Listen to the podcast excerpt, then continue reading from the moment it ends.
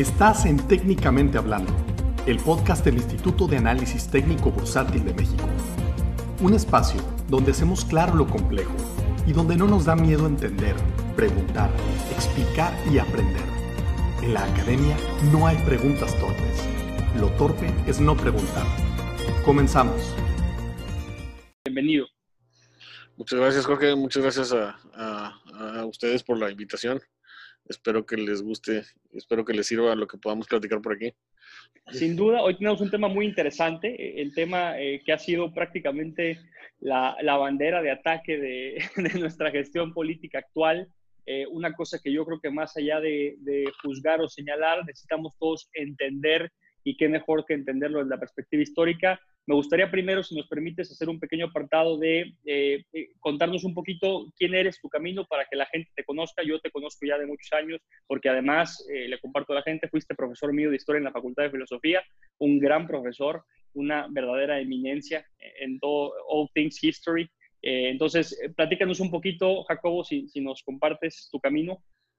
Ok, este, bueno, yo soy licenciado en Historia ahí por la Facultad de Filosofía y Letras y también tengo estudios de posgrado ahí mismo. Ahorita, de hecho, estoy estudiando pues mi doctorado, también ahí en, la, en lo que es el doctorado en filosofía, gracias, en estudios de la cultura.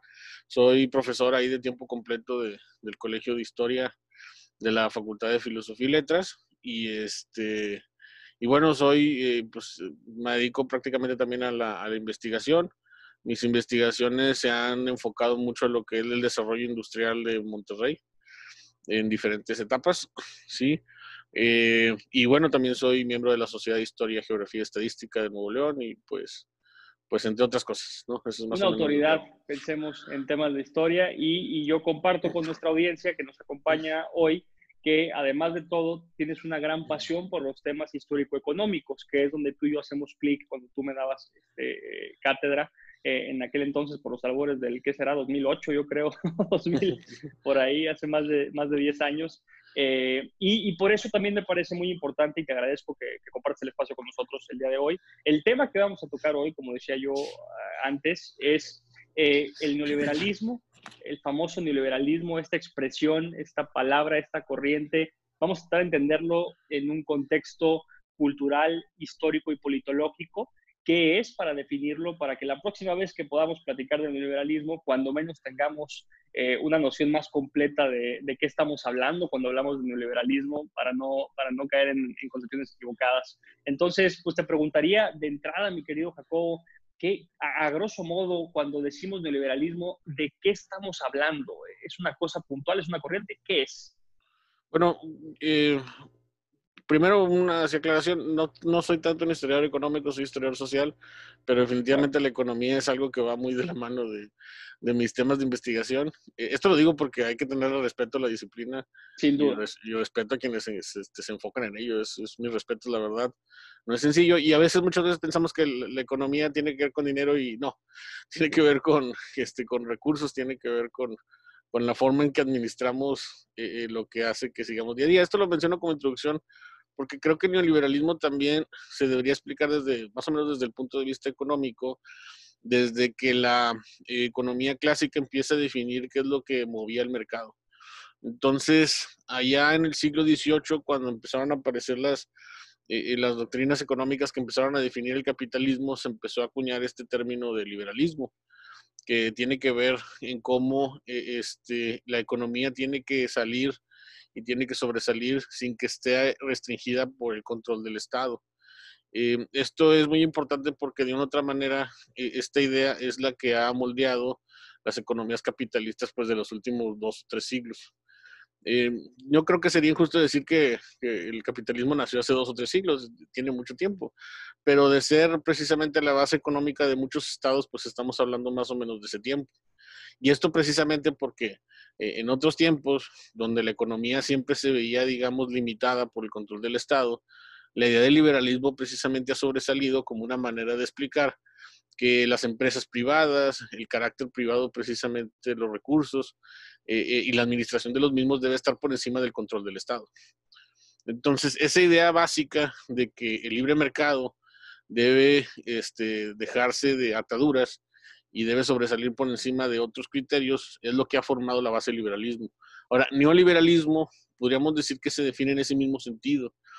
Pero, por ejemplo, yo platicándolo contigo antes de que tuviéramos esta, esta charla, te decía que siento que ha tenido como que una, eh, ha pasado de ser un término económico el liberalismo a tener un término político neoliberalismo, porque entonces se habla como de una especie de exceso del liberalismo, donde precisamente el mercado tiene que estar por encima de criterios de Estado y entonces muchas veces eso se ve precisamente como un abuso por parte de quienes forman este, pues, la libre empresa, los mercados, etcétera, ¿no? Este, en ese sentido, ¿no? Y yo antes de esto estaba leyendo un, libro de un autor que se llama David Harvey. Él menciona que ante todo es una teoría de prácticas político-económicas que afirma que la mejor manera de promover el bienestar del ser humano consiste en no restringir el libre desarrollo de las capacidades y de las libertades empresariales del individuo dentro de un marco institucional caracterizado por derechos de propiedad privada, fuertes mercados libres y libertad de comercio. O sea, en pocas palabras, es, es la libertad de mercado y la libertad de empresa por encima de cualquier otro régimen. ¿No? Y esto creo que en términos recientes se ha entendido como una forma precisamente de, de, de, ver que los intereses económicos van por encima incluso de los intereses de Estado, sociales y de otro tipo. Entonces, pasamos, si te entiendo bien, eh, para ir guiando un poquito nuestra audiencia y entendiéndolo nosotros también mejor, pasamos de una, un, principio de libertad de la empresa, una cosa que fue consecuencia natural del capitalismo, que funcionaba, que, que tal, a lo que se podría considerar por algunas corrientes políticas como un exceso, donde se atropellan los, el estado de, pensemos, de, bien común, se atropella el estado de bienestar en pro de los beneficios económicos, que es toda esta eh, pensaría yo, protesta de que, estén talando árboles desmedidamente en pro del capital y que estén haciendo pobreza en países subdesarrollados. ¿Se, ¿Se, crea entonces más como una corriente de protesta política, por así decirlo, en el discurso? Sí, yo, yo siempre lo he visto como una protesta política. Por ahí algunos a, a, lo mejor lo podrán definir como una especie de corriente, como una corriente económica, pero eh, yo bien te lo platicaba. ¿Has escuchado a alguien que se diga sin de forma peyorativa o, sarcástica decir yo soy neoliberal. Es, no, es, es, extraño, o sea, lo mucho te dicen yo soy capitalista o yo creo en el libre mercado, pero decir yo soy neoliberal, bueno, yo no lo he escuchado. y entonces por eso pienso que es más una crítica hacia, hacia cómo el capitalismo actualmente pues tiene excesos en definitiva en relación sobre todo a su carácter privado, a su carácter de libertad y en ese sentido precisamente como pues bien lo dices, cómo se atropella pues lo que muchas veces hemos llamado un estado benefactor, un estado de bienestar, donde precisamente pues los individuos tienen que, verse en comunidad y no en, digamos, en individuos, ¿no? Y es que quiero, quiero recalcar esto porque esto puede tener dos entonces aristas. Al principio, cuando Adam Smith hablaba, yo creo que el libre mercado, él no, no lo definió como una forma de decir, vamos a enriquecer a unos y empobrecer a otros. No, él decía que el enriquecimiento y el libre mercado iba a ser como una pirámide donde todos se veían beneficiados, porque si tú creabas empleo, este, entonces se creaban precisamente condiciones para las clases bajas. Y si alguien te hacía competencia y creaba un mejor empleo, entonces se mejoraban salarios, calidad en productos y cuestiones por el estilo. Estoy tratando de ser ecuánime porque al principio no quiero que se entienda que el capitalismo es como una idea malvada que nació eh, maquiavélicamente por alguien que se le ocurrió cómo, cómo hacer más pobre a la gente, ¿no?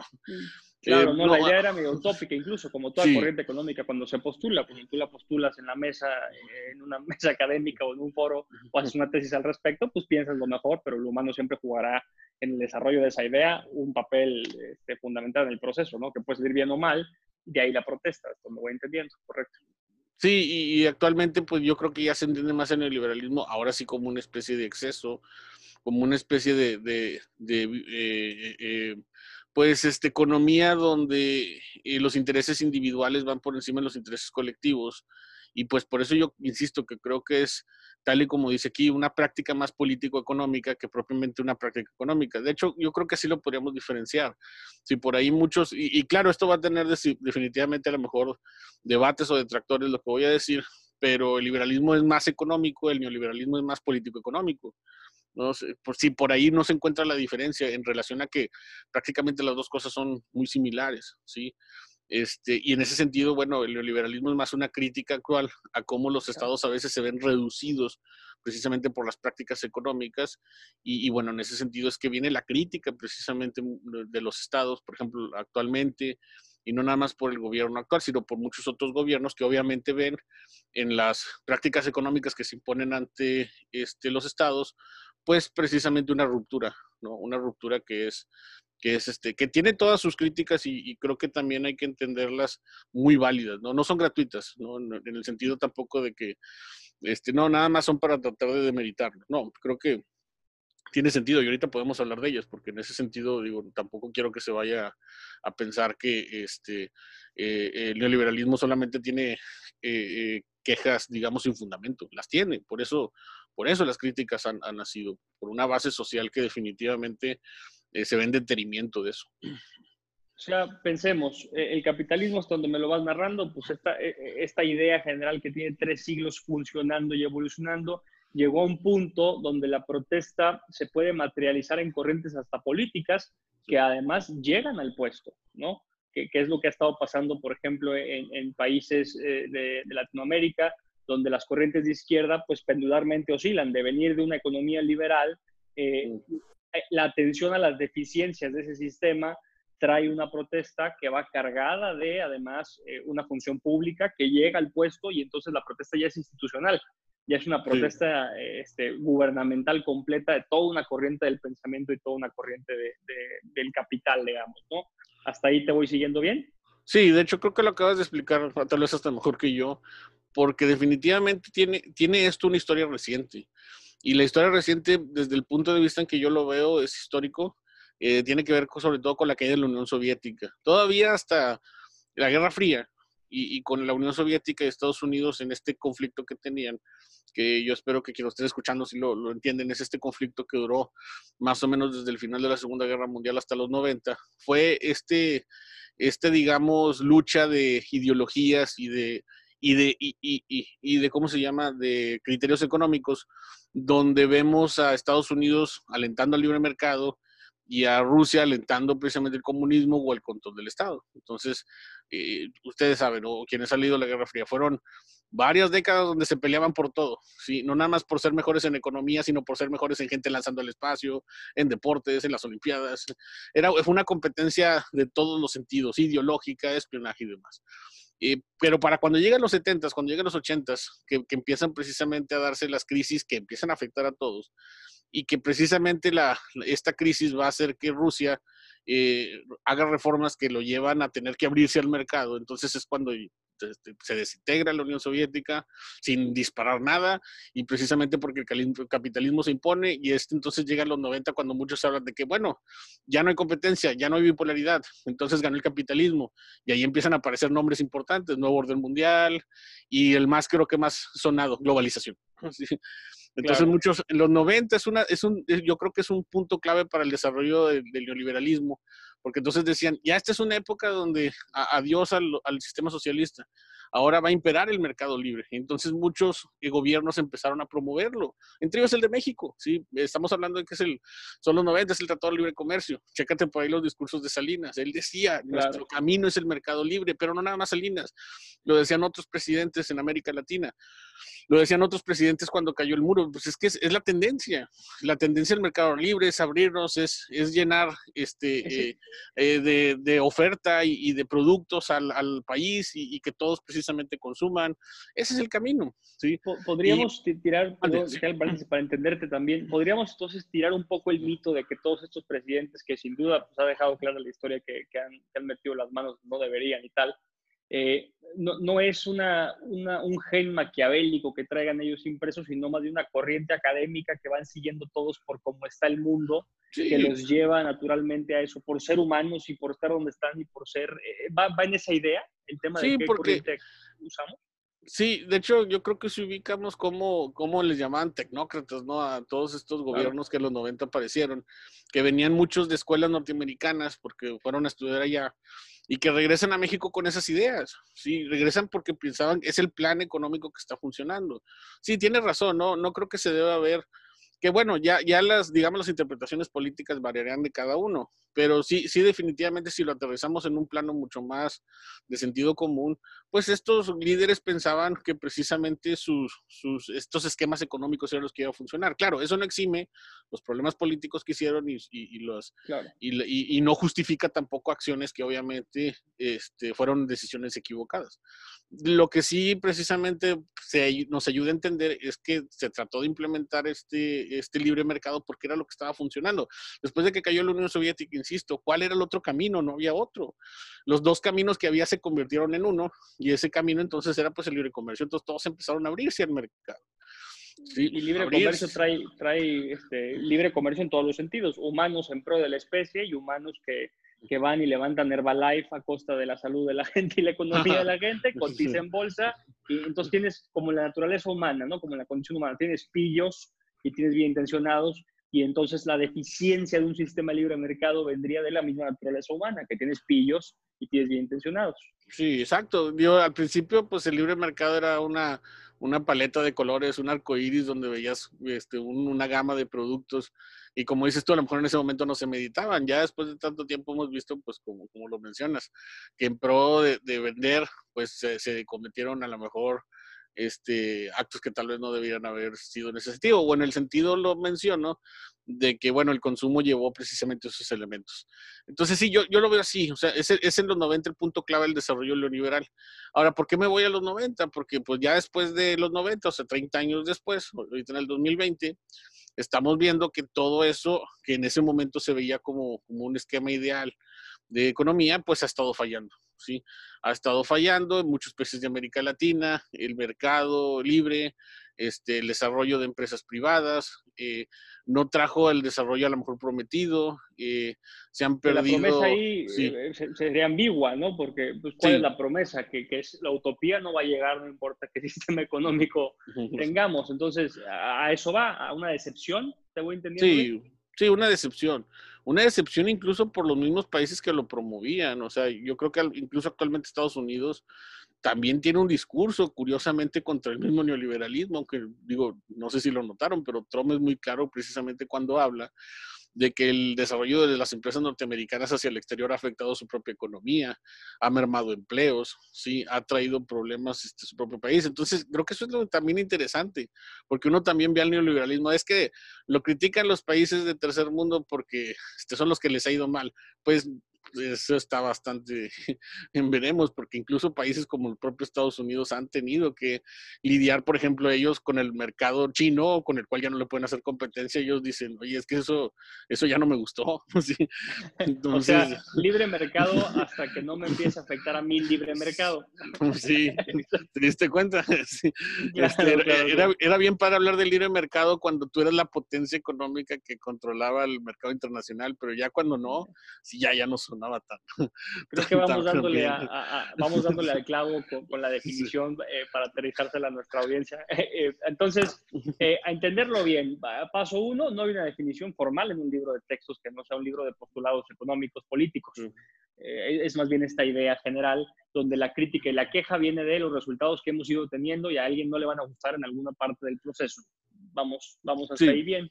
Te pregunto yo dos cosas, Jacobo. La primera es, acorde a esta teoría de Arthur Cecil Pillot, que es una teoría que estudiamos bastante en el Instituto eh, de los Sistemas Pendulares Sociales, ¿no? que, la, humanidad como colectivo viaja a un extremo del péndulo, en este caso viaja al libre mercado absoluto, y de ahí pendularmente oscila hasta el otro extremo. ¿Estaremos tendiendo a, algún híbrido donde ese péndulo se vaya a hacer más, más pequeño o es una pelea eterna que no va a encontrar eh, ¿Tu criterio cuál es? Pues fíjate que, oh, volviendo otra vez a los 90, creo que al final de los 90 muchos empezaron a dar cuenta de eso. Yo creo que en especial el, autor que he leído que, se dio cuenta que el exceso de capitalismo también restaba mucho a la calidad humana es Anthony Giddens. Y no sé si a lo mejor me recuerdas haberlo citado cuando, cuando llevábamos clases.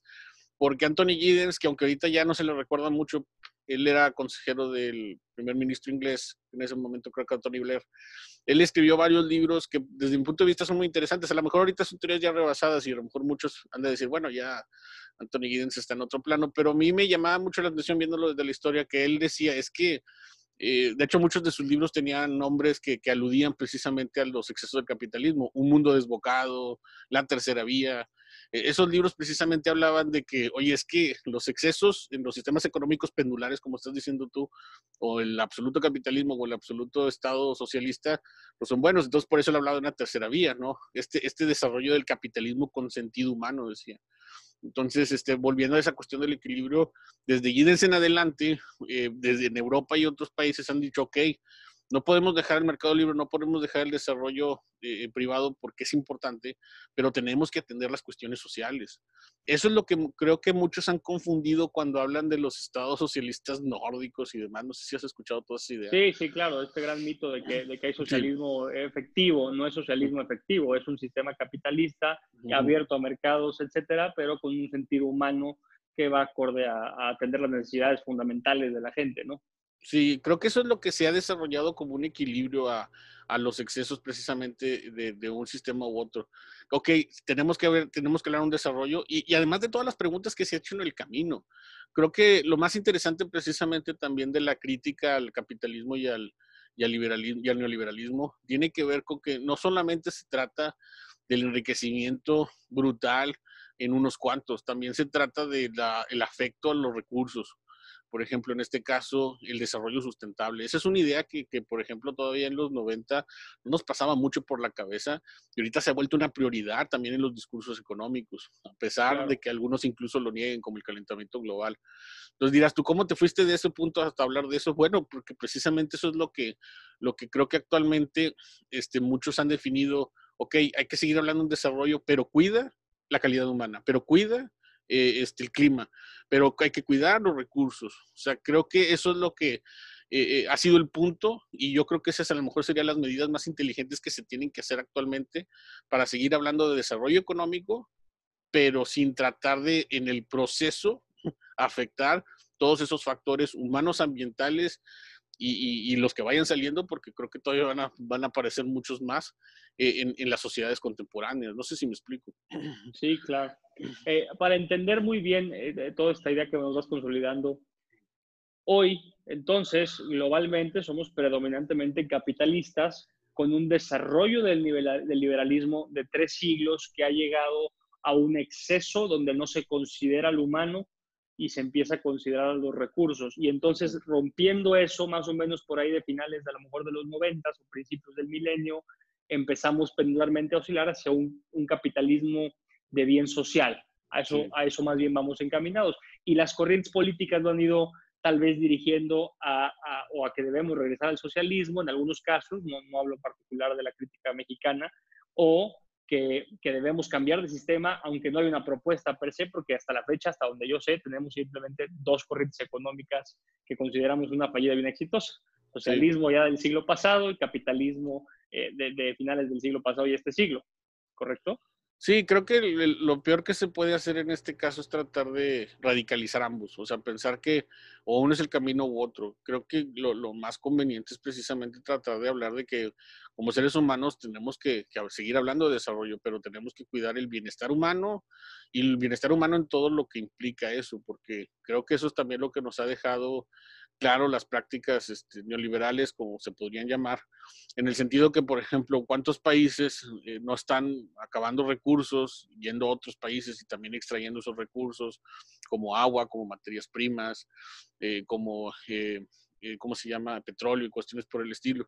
Entonces, ese sentido creo que es el que nos ha llevado a entender, pues, el ser humano necesita seguir este eh, teniendo un bienestar eh, económico, pero en el proyecto, en el trayecto de eso, eh, también necesita tener un, un, bienestar social. Siento yo que ese es el camino. Y el problema, vuelvo, vuelvo al punto, si no fui muy claro, es tratar de pensar, no, hay que, hay que darle total control al Estado, no, hay que darle to total control a, claro.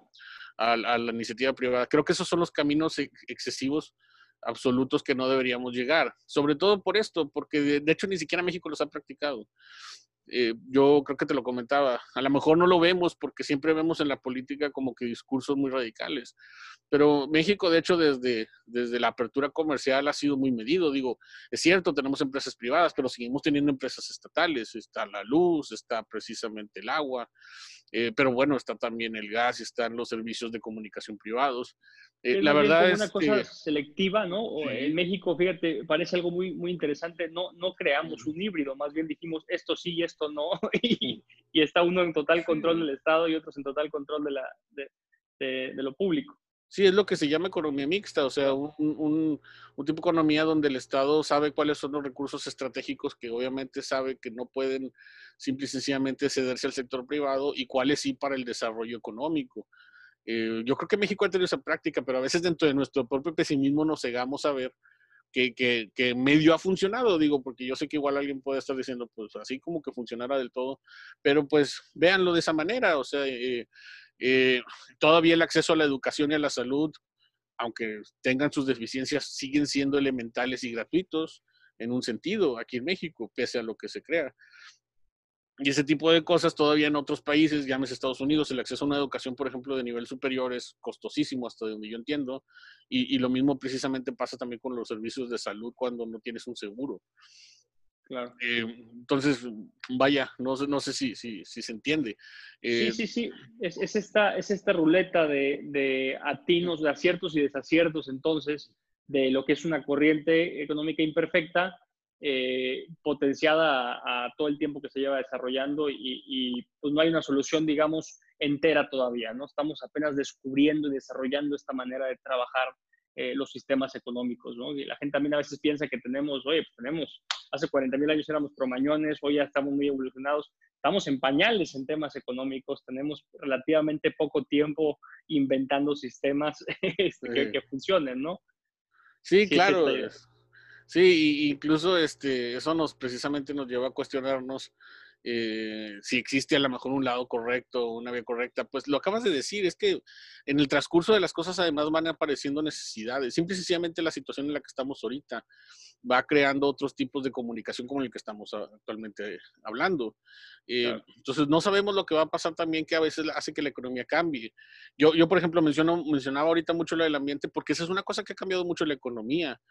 Eh, antes no se tomaba ni en cuenta, simple y sencillamente se, usaba el plomo indiscriminadamente y luego se dieron cuenta que el plomo era peligroso, entonces, oye, disminuye el plomo en la creación de productos, en combustibles, oye, es que la luz gasta mucho, bueno, entonces focos ahorradores, entonces, no sé si te fijas, la economía se ha enfocado a cada vez hacer más productos que gasten menos energía, que dañen menos al ambiente, ¿no?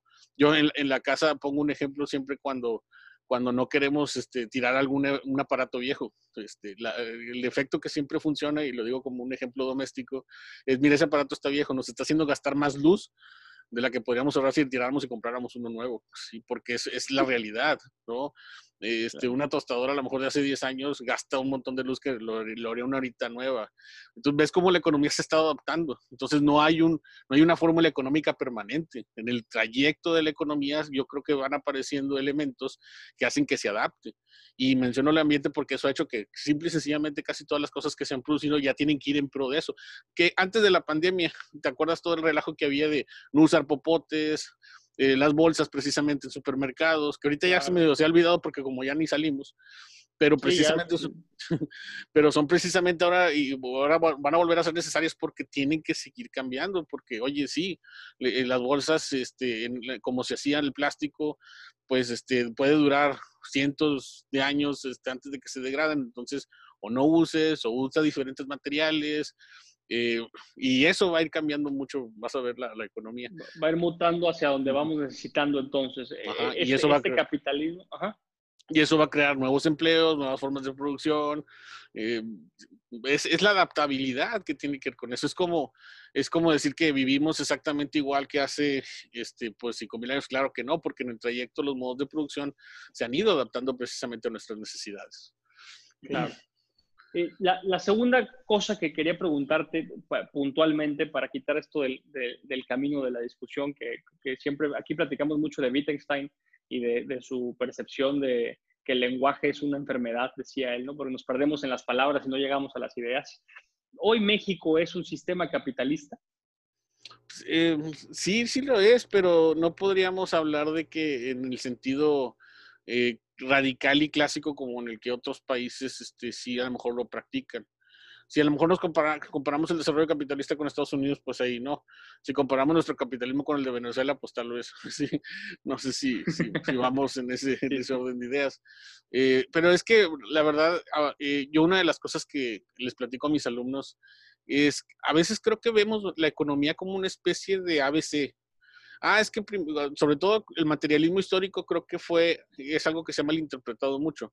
Ya ves este desarrollo que hablaba Marx de que primero comunidad primitiva, eh, esclavismo, feudalismo. Entonces todos pensamos que porque Marx hablaba de esa tablita, una economía y otra va desplazando a la otra. No, él decía que una y otra, unas eran hegemónicas, pero las otras seguían conviviendo. Entonces, hablar de que el desarrollo capitalista ahorita es la hegemonía es cierto, pero hablar de que ha desaparecido prácticas feudales o el esclavismo, creo que también es equivocado. Y entonces, precisamente hablar de que, por ejemplo, durante las economías feudales o esclavistas no había capitalismo, eso también está equivocado. Entonces, a lo que voy es que ahorita predomina el capitalismo, pero eso no quiere decir ¿sí? que, que este, vivamos en el pleno desarrollo capitalista. ¿A qué me refiero? Porque así hacemos la crítica social, obviamente sigue habiendo explotación de la tierra, obviamente sigue habiendo acaparamiento de recursos y en algunos casos no nos gusta, pero no podemos cerrar los ojos, sigue habiendo una explotación laboral casi, casi a nivel de esclavismo, ¿no? Entonces, este, sí, hay una hegemonía del capitalismo, pero desgraciadamente también a veces hay desarrollo de otras prácticas que no nos gustan y algunas que sí, sí, precisamente, por ejemplo, como el, como el, este, el, los, este, digamos, vestigios del estado de bienestar que, todavía a lo mejor podemos encontrar en, algunas prácticas como las becas que se están dando, eh, la escuela pública, ¿sí? Entonces, me parece muy interesante y quiero rescatar esa, esa, expresión que acabas de decir. Dijiste vestigios de. ¿Querrías decir que esto ya fue alguna vez la, o sea, no sé si ha pegado al socialismo, fue lo, predominante y ahora va de salida? Yo, yo creo que, o sea, no sé si a lo mejor no me entender bien, más que vestigios son elementos que quedaron ahí y que han funcionado y que permanecen y, otros a lo mejor que pues sí, no, no funcionaron de todo y pues desaparecieron. Eh, yo creo que, por ejemplo, ahorita mencionaba, si, si, nosotros vemos las prestaciones sociales que se han dado, y incluso si vemos la historia de la ciudad, eh, la historia de la ciudad muchas veces está muy vinculada al desarrollo capitalista, sobre todo desde la famosa industrialización regiomontana. La, la ciudad de Monterrey, correcto. La ciudad de Monterrey, claro. Eh, y una de las cosas que se nos olvida es que muchas de las famosas prestaciones sociales que después van a ser punta a nivel nacional, como vivienda y salud, fueron pioneras aquí. Entonces, ¿cómo, cómo decir que aunque nació aquí el capitalismo, también nacieron las prestaciones sociales? Sí, entonces ahí está como la contradicción. Oye, pero pues no que el capitalismo se ha desarrollado, sí, pero en la mentalidad precisamente de ese desarrollo que hubo al principios del siglo XX, también estaban los grupos de empresarios que pensaban que el bienestar de sus obreros era importante.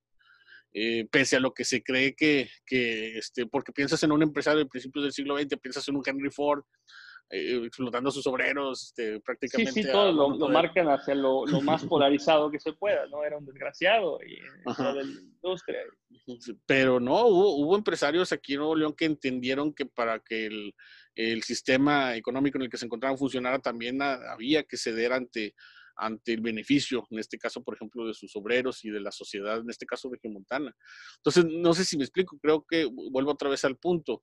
No veamos esto en claroscuros, eh, veámoslo precisamente eh, eh, o, en, blanco y negro, veámoslo en claroscuros, mejor dicho. O sea, veamos que, que, que, la idea de que el desarrollo económico es absolutamente capitalista o absolutamente del socialista es, es, creo que es equivocada.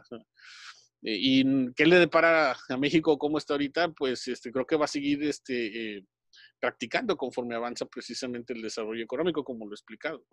Sería un error entonces pensar que hay una eh, calificación particular de que somos esto y, todo este discurso, pensemos, en nuestro gobierno actual, es, es, más bien un tema de una ideología política, juzgando las deficiencias del sistema anterior, pero esta esta mezcla de cosas es la evolución de un sistema vivo, entonces, no es una corriente que tomamos y, soltamos. Entonces, eh, también al mismo tiempo hacia adelante te pregunto, eh, ¿esperaríamos un sistema que vaya siendo híbridos de varios, no, no este temor de que nos van a convertir tal vez en un sistema anterior?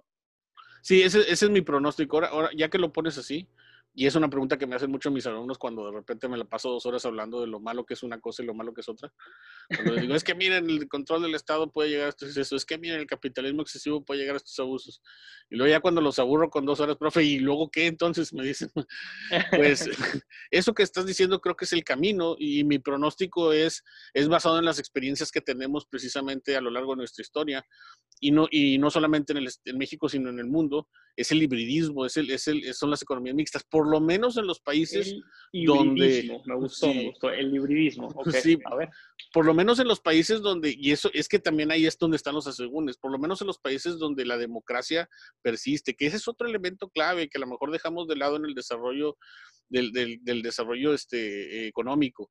Eh, el Estado también debe proporcionar la forma en que este, porque muchas veces piensa, y creo que ahí es donde a lo mejor empezamos mal, el, neoliberalismo está por encima del Estado. El Estado debe ser eh, lo suficientemente fuerte para que el liberalismo funcione, porque lo contrario, si no permites que existan condiciones de seguridad y de infraestructura necesarias para que este se desarrolle, entonces no lo va a haber.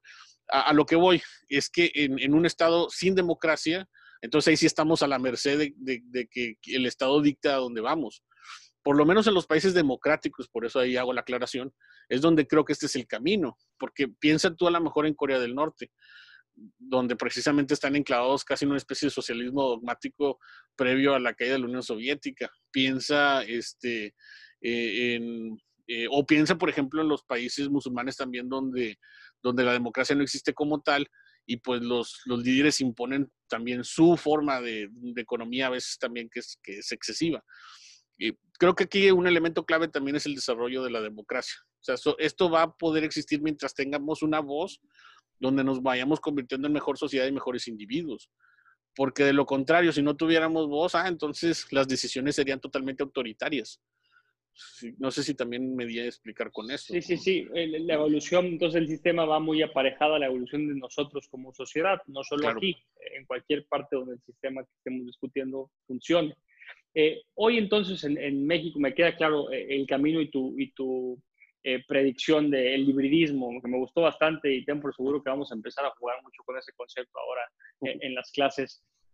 vamos entendiendo entonces, la ciudad de Monterrey eh, y el Estado de Nuevo León con esta eh, gran historia industrial que, pues, mucha gente que nos escucha sabe que la sede de nuestro instituto está aquí, eh, viene entonces de un desarrollo prácticamente capital, de, un, producto de un liberalismo económico, de un capitalismo proindustria y con mucho sentido de esto que, que sería el futuro, de este hibridismo, con mucho sentido social de bienestar para la gente este concepto me suena eh, eh, peligrosamente cercano, digo peligrosamente porque tendremos que romper el diálogo este, insano que se ha hecho respecto a lo que se pronuncia en la presidencia de la República, para bien y para mal. Estamos ser críticos, me parece, todos juntos, los que apoyan y los que no apoyan de, de lo que se está viviendo. Entonces, ¿no se parece mucho a lo que dice ahorita un presidente que está muy cargado a la izquierda eh, y mucha gente diría peligrosamente cargado a la izquierda. Hablar de bienestar entonces es, típico de, este híbrido. Eh, sí es típico, creo que es necesario. Creo que yo también, por ejemplo, estoy de acuerdo en que eh, el gobierno actualmente llegó, por, no llegó gratuitamente, como ahorita mencionaba esa, esa situación, llegó precisamente porque había un descontento muy marcado a cómo las prácticas eh, neoliberales empezaban a afectar a la sociedad. Hay muchas cosas que criticar en ese discurso que a veces se contradicen, que creo que ahí es donde está el problema. Pero creo que una cosa que sí no debemos olvidar es que si, si hubo una masiva, digamos, aprobación a este gobierno es porque algo estaba saliendo mal, ¿no? Eh, y esto lo menciono en ese sentido porque, eh, bueno, ahí es donde hasta ahí vamos bien. Creo que donde están las principales críticas al actual gobierno federal tienen que ver con que a veces como que se contradice porque entonces en un gobierno como el que muchos esperaban, digamos, eh, eh, muchas cosas, de repente hay cosas como que no tienen mucho sentido, eh, ciertas prácticas que se criticaron, con las cuales precisamente fueron promesas de campaña, pues siguen ahí, muchos personajes también de la antigua vida política del país siguen ahí, este, se ha dado el discurso la congruencia con, con, la donde debería ir ese discurso, pues ya es otro, es caldo de otra olla. Sí, sí, exacto. Por ejemplo, yo, yo ahorita, este, por ejemplo, eh, hablaba mucho de que sí hay que tener bienestar, hay que tener desarrollo, pero luego cuando escuchas que, que este, y esto lo he platicado con varios compañeros, que creo que es nuestra principal crítica a lo que pasa ahorita, eh, apostarle por cosas como eh, el desarrollo de refinerías en un mundo que cada vez necesita lo contrario, pues ahí sí como que no tiene sentido. Eh, entonces se vuelve como un discurso más bien medio rancio de, lo que pudiera ser un mejor desarrollo de, la política de izquierda.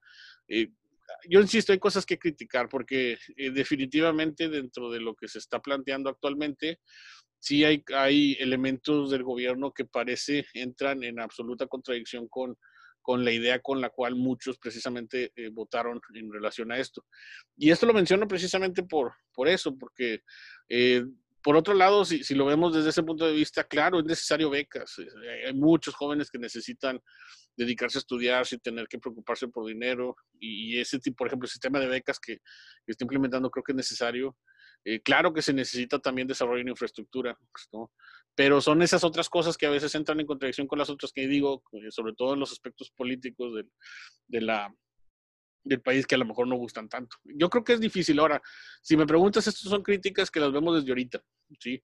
Como historiador también una cosa me ha quedado claro, el futuro nos va a ir hablando también de si esto funcionó o no. Y esto lo menciono porque, bueno, eh, no sé, piensa tú en gobiernos del pasado, eh, creo que el que más me, me hace alusión a cómo, por ejemplo, se ha vuelto y se va a seguir volviendo tan ambiguo en las discusiones es el porfiriato, que actualmente se menciona mucho, por eso igual no creo estar saliéndome mucho de la plática.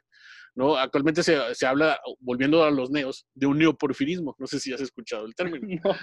Sí, sí, por ahí el, el, señor presidente habla mucho de un neoporfirismo. Y, por ejemplo, el porfiriato, el porfiriato después de la revolución había sido visto como casi nuestra etapa feudal, ¿no? Así es que era una época de oligarquía, de absoluto este, de descontento social, de tiendas de raya, bla, bla, bla, ¿sí? Y luego viene avanzando el tiempo, la economía en historia empieza a avanzar, y muchos dicen, sí, fue mucho de eso, pero también hubo mucho desarrollo económico, la extensión del ferrocarril, la aparición precisamente de capitales extranjeros que incentivaron la creación de empresas, empleo. Perdón que te interrumpa, sí, para mí es muy interesante porque yo me acuerdo de, de, y esto es una locura, me acuerdo de clases de primaria hablando de esto sí. y debatiendo en sexto de primaria eh, eh, el desarrollo económico. Y de hecho me acuerdo mucho una profesora que tuve justo en sexto de primaria que nos hizo, o en quinto, no me acuerdo, primaria, en fin, que nos hizo, eh, nos dividió en grupos de dos y nos dijo esto que debatan la idea, debatan el desarrollo económico y debatan pues justo esto, este periodo cuasi feudal sí. que tuvimos, pero siempre se citan las mismas cosas. Yo preguntaría más bien a, a la historia y a ti como autoridad eh, histórica, eh, ¿de, ¿de, verdad hubo un desarrollo económico que podamos recordar? En ese sentido, que, que valga la pena un debate contra la, la violación de los derechos humanos, pensemos, básicos de un trabajador en ese entonces? Sí, es que sí hubo un desarrollo económico, o sea, eso fue algo que nos, dimos dando, nos fuimos dando cuenta, se fueron dando cuenta los historiadores, cuando empezaron a ver números, ¿no? Cuando empezaron a ver desarrollos de población, de urbanos, de producción, de empleos, de aumento de salarios, este, pero siempre también he dicho, la revolución tampoco fue algo que se le ocurrió a alguien, también fue producto desde el descontento social que había. Eh, a mí el porfiriato me gusta ponerlo como ejemplo para cuando me dicen, oye, pues entonces como que tu respuesta de lo que va a pasar ahorita no es muy definitiva, porque nunca lo va a hacer hasta que no pase el tiempo suficiente para poder entender si esto fue bueno o no. Y el porfiriato es un ejemplo de que, que ahorita todavía está el debate, o sea, ha sido interesante ese periodo.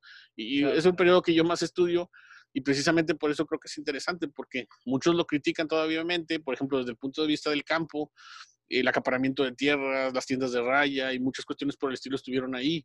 Y entonces sí, pero entonces ves, por ejemplo, el desarrollo de los polos urbanos, de los empleos, eh, de, de, eh, tecnología, este, del desarrollo empresarial. Aquí simple y sencillamente en el caso de, de, Nuevo León, también hay mucha disparidad, porque si tú ves el desarrollo de las empresas famosas pioneras, cervecería, fundidora, dices tú, oye, se crearon durante ese periodo.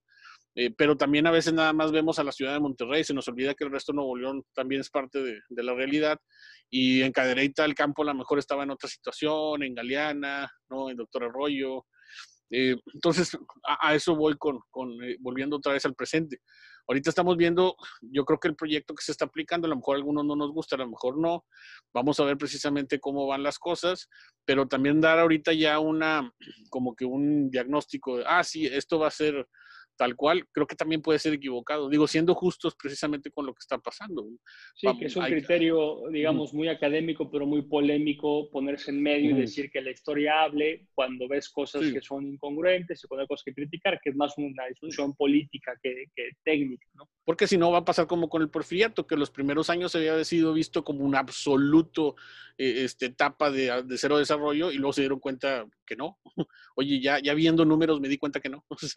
no sé si, sí. Pero es que el discurso nacional revolucionario como que cegó, ¿no? A la historia, ¿no? Y entonces eso también es bien peligroso cuando hablamos, en este caso, de, de los procesos económicos.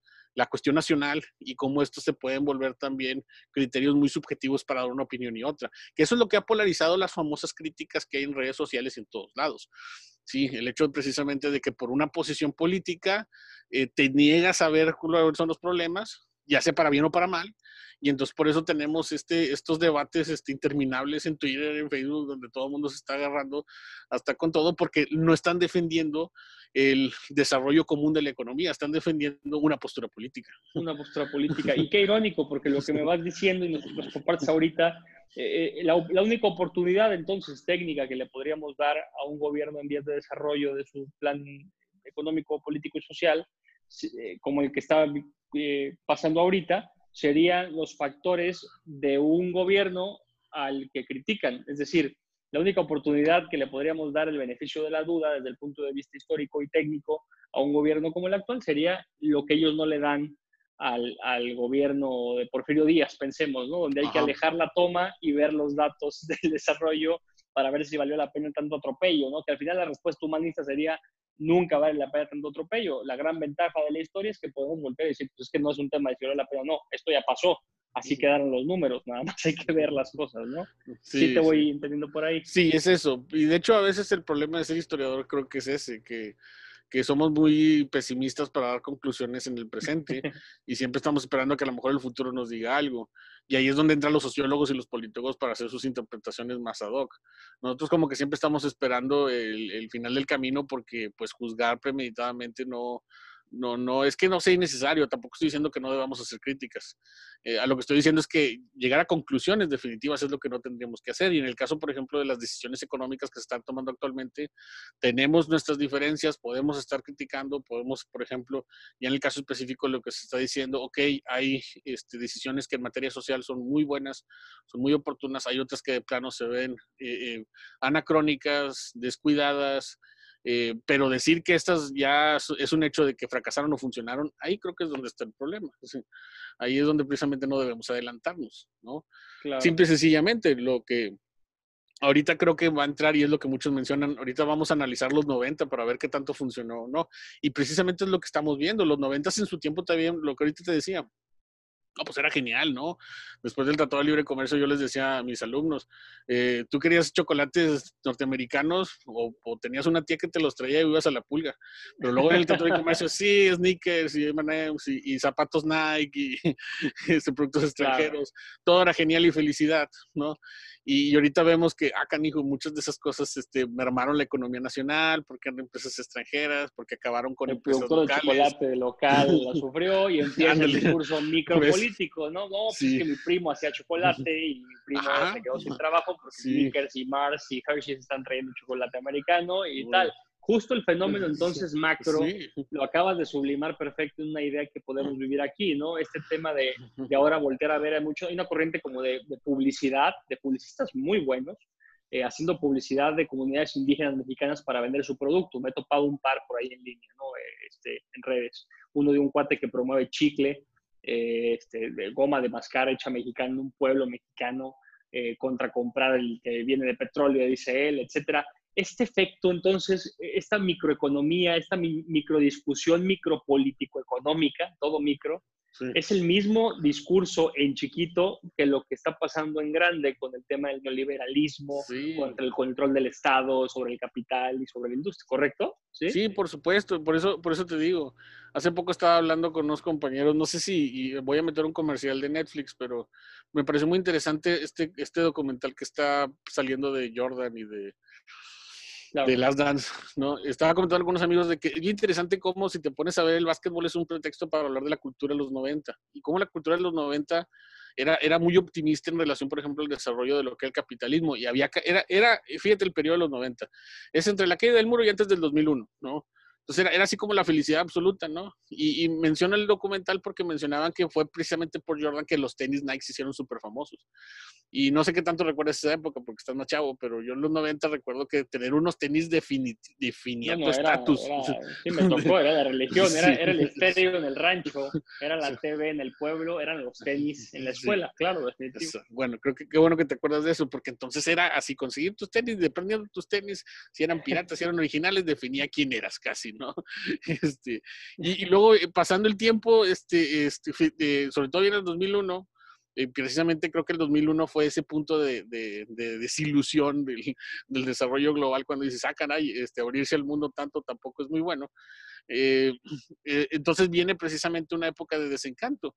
Y, y, entonces todo ese consumismo famoso y feliz de los 90 se ha transformado en todo esto que mencionas, donde, oye, pero ya viéndolo bien, sí, abrirnos al mercado en esos excesos ha, eh, ha hecho que las empresas locales se vean disminuidas, sí, ahorita tenemos todas estas bolas de galletas que vienen de Estados Unidos, pero ¿qué pasó con la gamesa? Oye, tienes todos estos refrescos, pero ¿qué pasó con la barrilito? Sí. Entonces, no sé si te fijas, por ejemplo, ahorita hay un discurso que promueve mucho, pues mejor consume lo local, estamos regresando a darle prioridad a los, a los este, productos artesanales, al, al microempresario, ¿no? Eh, cosa que en los 90 era lo contrario, no, no, no, era la producción masiva, eso es lo que te hacía un tipo sí, genial. Cómpralo del otro lado del océano sí. y es mejor. Y de hecho tenemos todavía muy cargado, sobre todo mucho hablando de esta ciudad, en la, eh, localmente, eh, lo que le dicen mucho que estamos agringados, ¿no? Que es sí. esta cultura de consumo extranjero sí. y entre más extranjero y más consumo mejor, serían entonces vestigios de una, una este, sí. época de globalización absoluta eh, noventera, pensemos, ¿no? Todavía la estamos viviendo acá. Claro, claro. De hecho, en el mismo, por ejemplo, consumo de la cerveza que nos definía como regiomontanos, ¿no? Ya, por ejemplo, ahorita te fijas, el consumo de cerveza artesanal ha aumentado mucho. Y claro. creo que va en función también de ese discurso, ¿no? De que antes no era la india, era la carta blanca, eran, eran, los emblemas locales de la cerveza. No, ahorita yo mejor me tomo mi cerveza artesanal porque creo que es mejor, porque me define como quien soy. Entonces, claro. sí, sí, sí, me explico, o sea, y, y no sí, estoy claro. tratando de, de, de de cómo, cómo decirlo, de, de decirlo peyorativamente. De no, si ha habido nada, ese, ¿no? claro. si, si, ha habido ese cambio precisamente en, en las formas de consumo, eh, volvemos otra vez al desarrollo neoliberal, es porque nos hemos dado cuenta que podemos seguir apoyando empresas, pero sin tener que estar enfocados en, en pensar que el mercado internacional es el mejor. Entonces, el desarrollo de los, de los pequeños empresarios, que es algo que, que, por ejemplo, a lo mejor ahí es donde se le, se le, está apostando mucho a las economías actualmente, pues es uno de, de, las, de los efectos, ¿sí?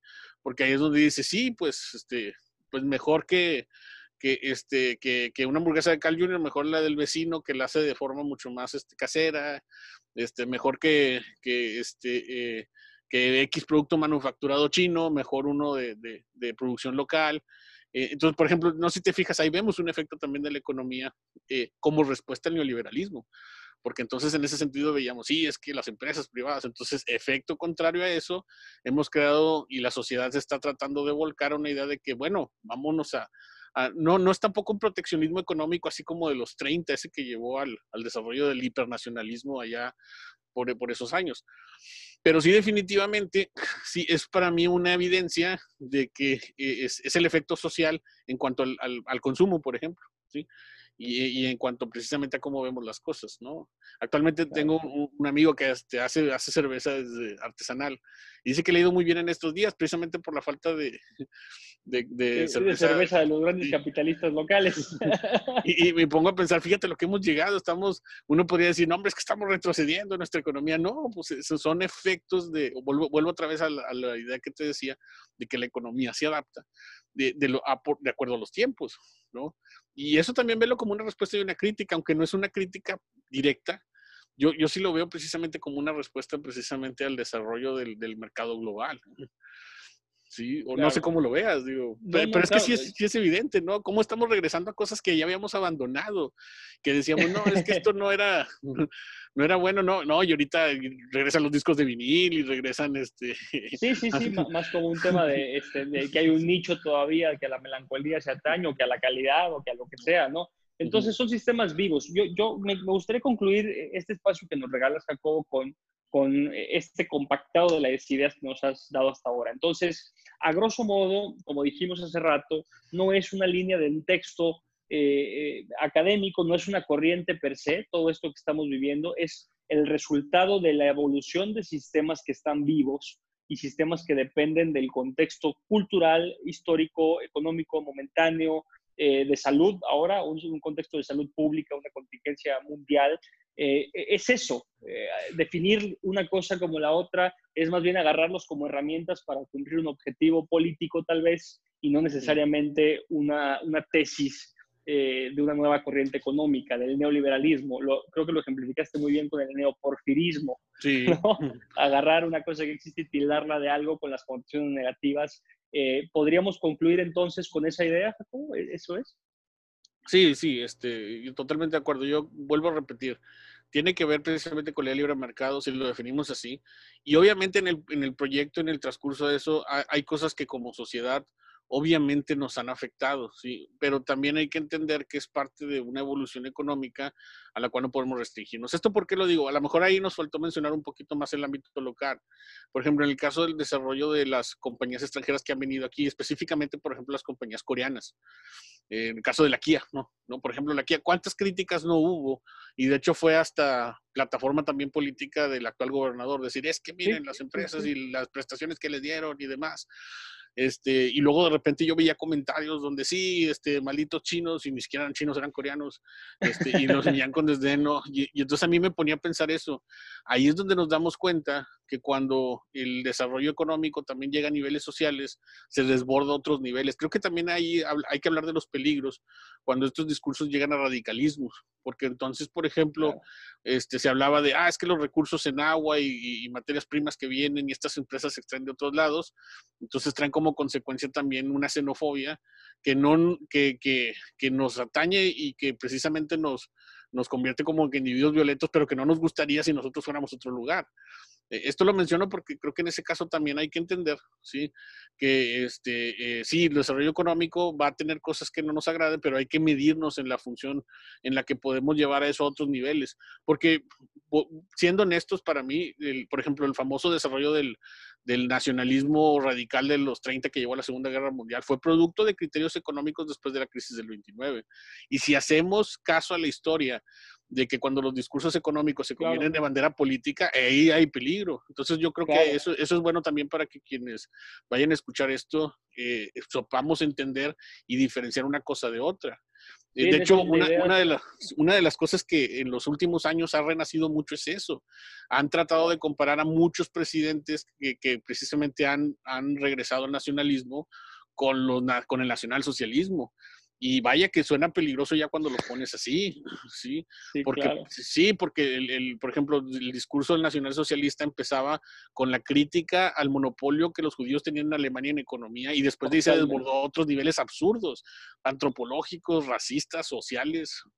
¿No? Creo que es, eso ya lo quiero dejar al final como advertencia para, hay que moderarse cuando vemos precisamente esto y no tomarlo como una bandera política que puede radicalizarse porque entonces lo único que vamos a hacer es fraccionar a, al país y ver, ver enemigos eh, a lugares donde no los hay, crear molinos de viento, como, como bien lo decía Cervantes, cuando, cuando hablaba del Quijote veía monstruos donde no lo había. Eso, eso eh, también me interesa. Me parece, me parece muy importante y, y, yo que tomé justamente historia de la época, la Segunda Guerra Mundial contigo, eh, eh, yo recuerdo muy bien esas historias y preguntarte cómo, cómo habíamos llegado a ese, a ese punto nos haría más bien hoy tener una atención muy clara entre dejar de pelear por qué corrientes qué y cuáles son los buenos y cuáles son los malos, y más bien tener todos un frente común para que no brote un movimiento de ese tipo, porque si nos parece alarmante una pandemia, no nos estamos imaginando lo que es vivir un brote político, social, económico, antropológico de ese tamaño, de esa corriente. Una gran advertencia que nos dejas hoy. Sí, porque siempre sencillamente ve el discurso de, de Trump, para no, no hablar de, de, de, este, otros. Él como desde que ha llegado ha visto enemigos en la sociedad norteamericana y esos enemigos son para él los que vienen de afuera, los mexicanos, los musulmanes, los chinos y eso ha creado este, eh, actos de odio. Eh, no podemos llegar a eso de nuevo. ¿sí? La historia nos ha dicho que eso es peligroso y eso es terrible.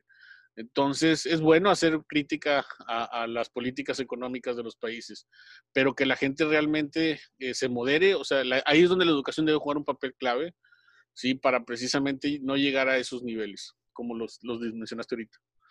Claro. Pues Jacobo, te agradezco muchísimo eh, el espacio, el tiempo y, como siempre la, doctrina y las enseñanzas que nos dejas. Eh, yo ahora sí que te haría el comercial, tomar clase con mi querido Jacobo es de otra liga. Este, hoy, como siempre, te agradecemos tu tiempo, tus palabras y, lo que nos enseñas hoy. A la gente que nos ve y que nos sigue compartiendo en redes sociales, lo agradecemos mucho. Eh, síganos en, Instagram, Facebook, LinkedIn eh, arroba MX, estamos ahí para compartir academia. Mi querido Jacobo, te mando un abrazo. Gracias a todos los, que nos acompañaron el día de hoy eh, y recuerden que no hay preguntas torpes en la academia, lo torpe es no preguntar. Esto fue técnicamente hablando. Gracias.